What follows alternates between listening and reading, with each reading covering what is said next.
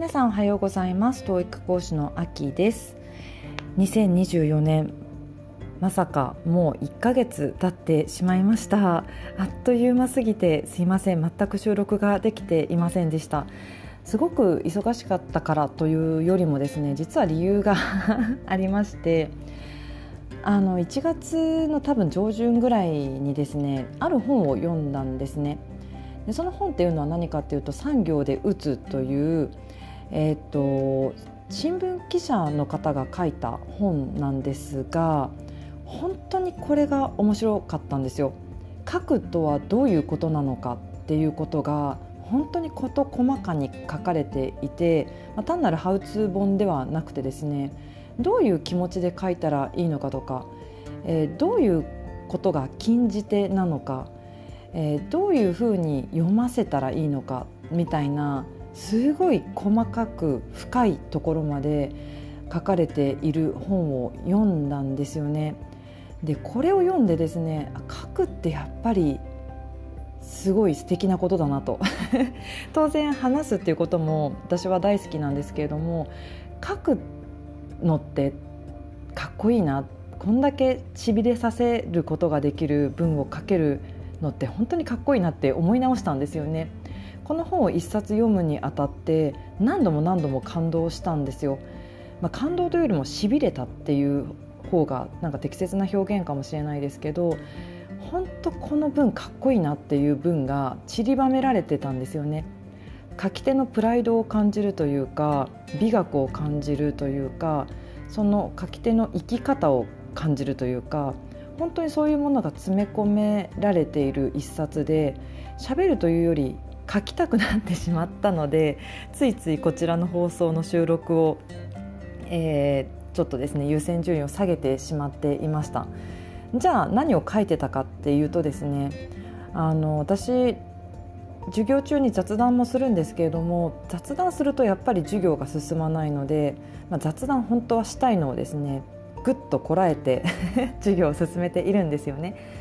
ただその雑談っていうのもたまには必要なあのことでもあってなんとなくこう勉強だけではなくて勉強のために必要な雑学というか心構えというかそういうものも時々必要なのかなと思って雑談入れるんですけれどもやっぱり時間がないと。なので学生とのですね共通のプラットフォームがあるのでそちらに雑談として、まあ、文字を連ねておりました。まあ、ただですね読んでくれている人がいるのかいないのか わからないんですよね。あの一件だけ感想をいただいて本当に嬉しいなと思ったんですけれども本当ね皆さん読んでくれてるのかなどうなんでしょう。あのまあいいんですよ。こちらが満足していれば とりあえずは、はい、なのでこちらがとりあえずですね伝えたいことっていうのを、まあ、一生懸命書いたわけなんですけれども、まあ、伝わってるかどうかわからないですけどね、はい、ただ1月はそんな感じでちょっと書くことへのモチベーションが高まってですね喋るということをちょっと優先順位下げてしまっておりました、はい、ただ2月からですねやっぱり私の本業は喋るということが第一優先なので細々とこちらの放送を続けていく所存でございます。よろしくお願いします。えーとですね今日お話ししたいのは本題なんですけれども何を使ってどう勉強するかという話をしたいと思います。この何を使ってっていうところから入ろうと思うんですけれども先日私 X を使っているんですね SNS で。X、まあ、旧 Twitter ですけれども。でこの X には、まあ、人がですね好き勝手つぶやいているんですよね、えー、思ったこととか、えー、感想とか思考とか真実と思えるような嘘とか。いろいろ好き勝手にあの投稿できる、まあ、プラットフォームなわけなのであの逐一それが真実なのかどうかって検証する必要もないですし、まあ、それで喧嘩する必要もないんですけれども先日 TOEIC でよく出る言い換え表現というのを目にしました。で TOEIC が私の専門なのでやっぱりそういった情報気になるんですよねどういったものが書かれているのかでそれを見た時に全然ですね TOEIC に出そうな表現ではなかったんですよね。あ、その方はいわゆるインフルエンサーと言われる方で、まあ、たくさんのフォロワーがいてですねおそらくたくさんの人がこの投稿を見てるんじゃないかなと思うんですがそれを思うと非常にがっかりというかあの辛いなと思いましたそれを真実だと思って見てる人がいるんだなと思うと、まあ、私はこれが全然出ないと分かっているのであの本当にねなんかあの見ていて、まあ、腹立たしいというよりも悲しいですね。これを真実としてまともに受け取ってまさかメモなんか取っている人がいればあこれは全然 TOEICには出ないのになって辛いなって思いながら見ていました。で例えばですねどんな単語がそこに書かれていたかっていうと、まあ、代表単語が「slim」という痩せたという形容詞で言い換え表現が「thin」「skinny」みたいな感じで並んでいたりとかですね「えー、 fat」太ったという単語が overweight とか chubby とかっていうふうに言い換えがまあ、 TOEICではだ、えー、そういった言い換えとして出されますよっていうような表現がまとめてあったんですけれども、まあ、そもそもですね人の容姿をあの描写するような表現って、まあ、絶対出ないんですよね TOEICでは。まあ、どんな場面で出るのかすら想像できないぐらいもう全然かけ離れた単語だなと TOEICとはかけ離れた単語だなって思いました。でおそらくこの方は、まあ、 TOEIC全然ご存知ないですしなんなら TOEIC受けるっていうことからも離れている人なのかなってちょっと思いました。はい、全くこれ出ない単語なんですよね。でここで一つやっぱり言えるのはあのじゃあすみませんちょっと話戻しますけどじゃあどういう言い換えが逆に出てくるのかその人の容姿を描写する表現っていうのが出ないのであればどういう表現が出てくるのかっていうと例えばですね complimentary breakfast complimentary とかって無料のっていう単語が free に言い換えられていたりとか fill out the form フォームを記入する fill out が complete に言い換えられてるとか基本的には、まあ、ビジネスパーソンがですね、えー、生活の中で使いそうな言葉、まあ、さっきのコンプリメンタリーブレイクファーストとかっていうのは、まあ、ビジネス用語では正直ないですよね。ただ出張行った先のホテルが、え無料の朝食を提供していればそういった内容を目にする可能性があると。フィルアウザフォームとかも、まあ、フォームに記入するみたいな、まあ、こういった言葉はビジネス用語かもしれないですけどそういった言い換え表現が TOEIC では出てくるわけなんですよね。もうフィルアウト・ザ・フォームとコンプリートの言い換えコンプリート・ザ・フォームの言い換えはもうめちゃくちゃ定番なわけですけれども、はい、人のえー、容姿を描写する表現は全く出ないと。で、えー、ちょっと話進みますけれどもまあ勉強の仕方何を使って勉強するかっていうとやっぱりですね自分がその勉強を本気で取り組もうと思った時に出どころが不明な情報っていうのを当てにしない方がいいのかなって強く思いますね。誰が発信しているのかどこから発信しているのかやっぱりですね出どころが不明な情報っていうのは責任がないんですよね。あのこのインフルエンサーの方もあの顔を出していないですし本名も出していないわけで、まあ、別にこの人をですね攻撃したいわけでは全然ないんですけれどもこういうものを信じてしまって本当に勉強してしまう人がいるのであれば完全に間違った方向に進んでしまうそれがすごく悲しいなって思うんですよね。なので、まあ、気軽に手に取れる情報源ではあるんですけれどもでも本当にですねリターンが少ないなって感じます。あの無料ですしあの手軽に情報を収集できるっていう面ではすごくいいんですけれどもじゃあそこから得られるものが本当にあるのかどうかっていうところだと思うんですよね。TOEICのスコアを本気で上げていきたいって思うんであればやっぱりですね多少のお金を投資してあの出どころのわからない情報をつかみに行くのではなくてどこから出ている情報で誰が情報として発信しているのかそこにお金を払うっていうのをやっぱりやった方がいいんじゃないかなって思いました。つくづく。で私もですね例えば、まあ、栄養のこととかあの、まあ、私もう晩年トトーイッカーではなくて、晩年ダイエッターなので。もうあらゆるですねあダイエットってこういうふうにしたらいいんだとか栄養ってこういうふうに、えー、取っていったらいいんだとか、まあ、そういったことを気軽に情報発信している人の情報を見てですね情報収集するってこともあるんですけれどもでもやっぱりリターンっていうのは少ないですよね。自分に返ってくる利益っていうのはおそらく少ないんですよね。だってそこにお金払ってないわけですから。本気度も全然自分の中でないわけでそこにかけている投資っていうのはもう全然返ってこないわけですよ。それがもしかしたら嘘かもしれないですしね。その人の思い込みで発信している情報かもしれないので、まあ、そのぐらいの気軽さで私は情報に SNS の情報には接しています。だからそこに期待をしちゃいけないわけですよね。はい。なので、まあ、SNS で本気で勉強するっていうのはやっぱり向かないことかなと。でだったらですね一冊やっぱり本を買ってほしいんですよね。で本っていうのはものすごく手間がかかっています。本を書いていると分かるんですけれどもあの本当に本って安いなと。これだけ著者がですね全身全霊全全力で 全身全霊っていうんでしたっけ？本当ね言葉に携わる人間として恥ずかしいですよねすぐに言葉が出てこないんですけど本当全身全霊で書いているこの本がこんなに安く手に入るでしかもですねこの本っていうのは何人もの人が構成をしているのでかなり読みやすくなってるはずなんですよね。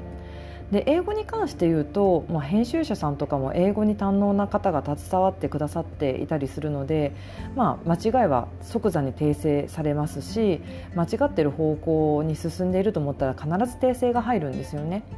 なので何回も人の目を、えー、抜けて抜けてっていうとおかしいです確認されて世に出てくるものなので本って本当に信頼性が高いなと思います。でなんならどこから出ていて誰が書いてるのかも明確ですよね。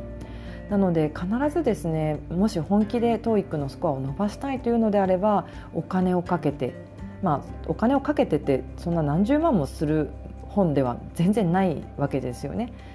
なので多少のお金をかけて数冊買った方がもうまもう全くですね SNS の情報とは質が違うので本を買うことをお勧めしたいなと思います。じゃあどんな本を買えばいいのかっていうともうこれはですね最初3冊絶対揃えてほしいんですね。1冊目は TOEIC の公式模試ですね。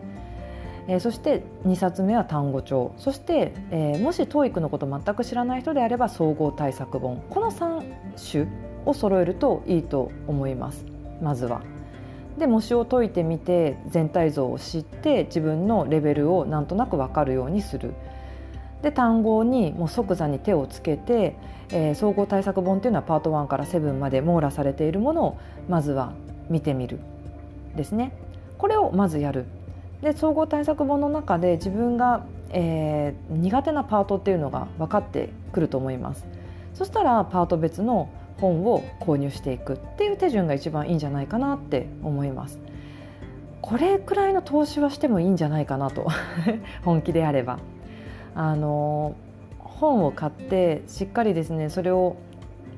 何回も何回もやればリターンが必ず返ってきますので SNS で気軽に情報収集をやってもですね全然リターン返ってこないのでぜひそこら辺に投資をしてほしいなと思います。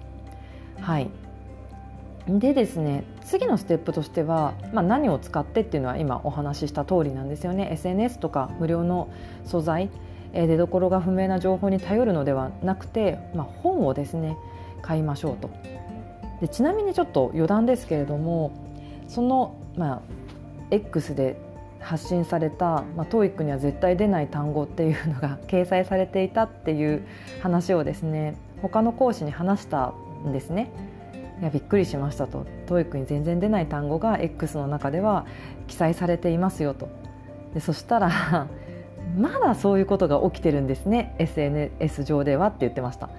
昔は本の中にもよくあったんですと。あんまり TOEICっていうのが知られてない時には全然 TOEICに出ないような内容が本にも記載されていた。だけれども今はですねさすがにそういう本見かけないんですよね。一切と言わないですけれども全部を知らないので。ただ見かける本全てほとんどもう真っ当かなと。TOEIC で出てくる内容がしっかり書かれているっていう印象を受けるんですけれどももう私の知り合いの TOEIC 講師も SNS ではまだそんなことを書いてる人がいて 許されている世界があるんですねとびっくりしていましたただ本っていうのはそこら辺が最近は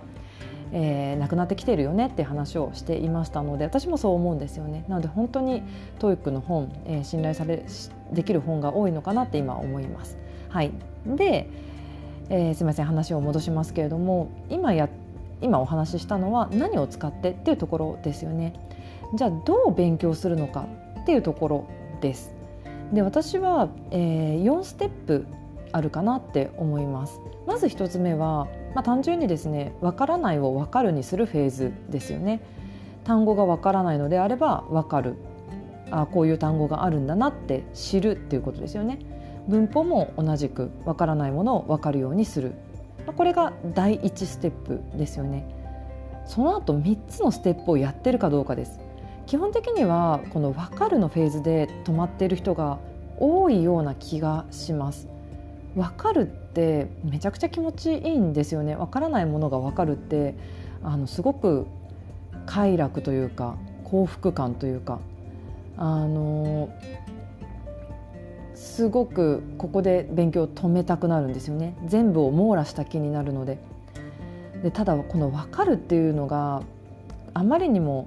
快楽すぎるのでここで勉強をやめてしまうと次に3つのステップがまだ残されてるにもかかわらずやめちゃう。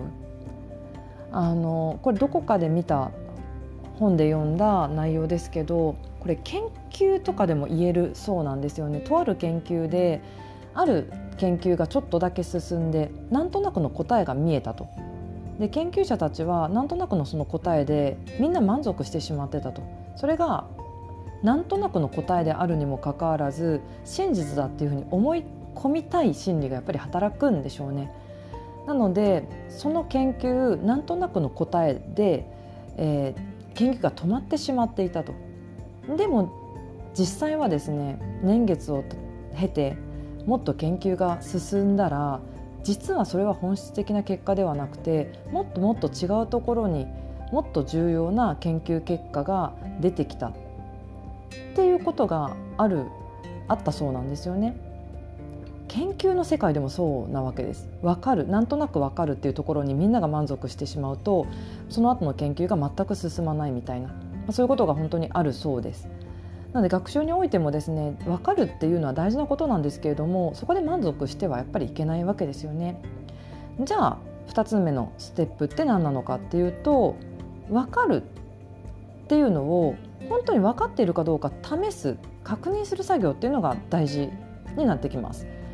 じゃあどうやって確認するのかっていうと、まあ、 TOEICで言えば問題を解くってことですよね。文法書を読んでみてなんとなく分かった気がする。じゃあその知識を、えー、問題を解くときに使えるのかっていうところ、はい。まあ、問題を解くのが好きっていう方はここまで簡単に進むのかなと、まあ、正直ですね1番と2番って手順が変わることもありますよね。問題をまず解いてみて分からなかったら文法書に、えー目を通して分かるっていうことにする。なので1番2番はもしかしたら順番が逆になるかもしれないですね。はい、問題を解いてから分からないものに焦点を当てていくっていう方法もあると思います。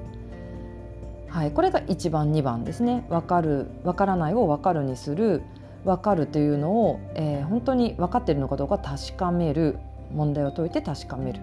ですね。でですねこれ問題を解いて試して、えー、正解が分かって終わりにする人がいるんですよね。なんならですね問題解いて終わりにしてしまう人までいます。まあ、これはですね私の身近な学生さんたちがそうなんですけれども問題を解いてその後答えを見ていないっていう人がいるんですよね。あの問題を解いて提出するっていうことだけをしてしまうそれってですねなんか本当に知識を得たいっていう目的ではなくて提出したいっていう目的にすり替わってるんですよね。それはいかんなと 思いながら彼らの行動を見ているんですけれどもそれはダメなわけです。それじゃ伸びないわけですね。当たり前ですけど。なので問題を解いて、えー、確認してで正解を見てでその後じゃあできない部分をどうできるようにするのか。できない部分をできるにする必要があるわけですよね。知識を使えてない部分っていうのを知識を使えるようにするっていうのがこれ3つ目です。はい、そして4つ目、えー、できない部分をできるようにしたらできるを今度は定着させる必要があるわけですよね。定着させるにはその学習っていうのを習慣化させなきゃいけないわけです。この4つがやっぱりどう勉強するかっていう上で大事なのかなって思います。もう一回言うとまず1つ目は「わからないをわかる」にすると。文法書しかり単語もそうですよね。そしてその「わかる」ってなったその知識を使って実際に問題を解いてみて本当にその知識が使えるものになってるのか確かめる。そして3つ目は確かめてあここはできてない。ちゃんと知識が、えー、スキルに変わってないなと。知識がスキルに変わってない知ってるだけで自分はその知識を使えてないってことに気づけたらできない部分をできるにするようにすると。そしてできるを最後定着させる。この4つかなと。これ本当にやっていますか？すいません。今ちょっと口調が厳しくなりましたけれども学生にはそうやってちょっと厳しく言いたいですね。